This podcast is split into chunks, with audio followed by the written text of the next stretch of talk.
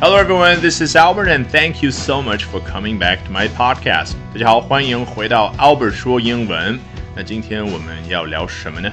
So today we are going to be talking about the Singles Day. Not the day itself, of course, but the world's largest shopping spree on Alibaba's platforms on that day. 我们要聊的是双十一，但并不是十一月一号这一天本身，而是什么？ 那一天，在阿里巴巴的各大平台所发生的世界上最大的消费狂欢。好，还是和往常一样做一个小广告。本节目内容极其精彩，十分丰富的完整版，以及更多由我原创的英语学习课程，都在微信公众号 Albert 英语研习社啊，别忘了 Albert 拼写 A L B E R T 赶紧打开微信并搜索并关注吧。好，那我们首先来看一下美国的 CBS News 是怎么说今年的双十一呢？Singles Day may sound lonely, but those taking part are finding some togetherness in what amounts to the world's largest annual shopping spree, with more than a billion dollars spent in just over a minute in an eye-popping start to Monday's event.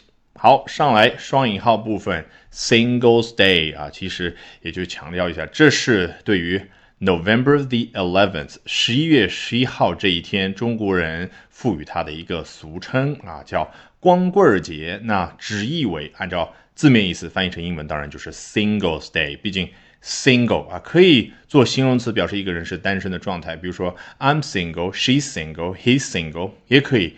做名词用，表示一个人他是啊单身的这样的一个身份。好，说 Singles Day may sound lonely，听上去啊可能挺让人感觉孤单的。But those taking part，but those 这个 those 其实就是代指那些人。But those people who are taking part，你看都可以省略。But those taking part 就是那些参与其中的人们呢，are finding some togetherness，却正在一起找到什么样的感觉？叫 togetherness。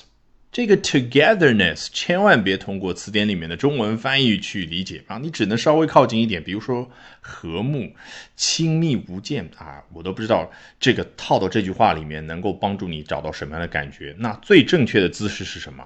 别忘了，我们一直强调，英文它就喜欢用名词表达，其实这儿。它对应的啊，当然不是动词这儿，对应的是 together 这样的一个形容词。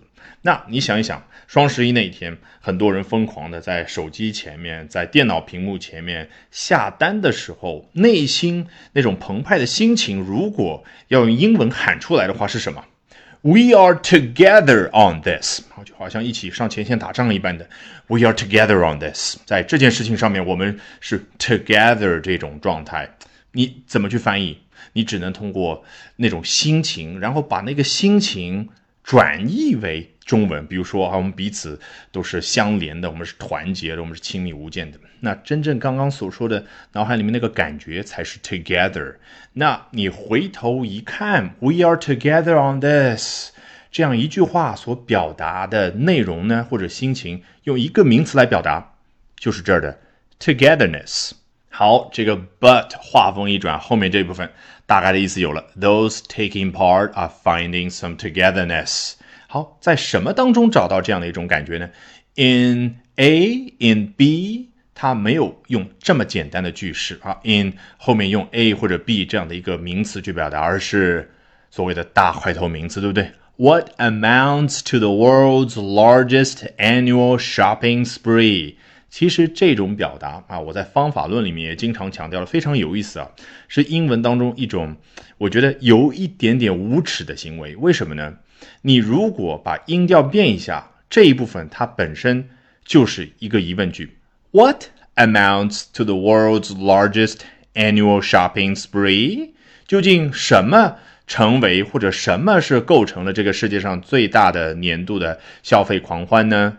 如果他没有准确的答案，他不知道是阿里巴巴 Singles Day，或者是 JD.com Singles Day，还是京东的什么什么节日，他直接把这个语调变一下，也可以回答你这个问题，那就是 What amounts to the world's largest annual shopping spree？也就是那个什么就是这个问题的答案。所以语调一变，后面这一部分它就变成了名词的感觉。也就是说，这个 in 后面这一部分就是啊，你懂的，就是那个世界上最大的消费狂欢。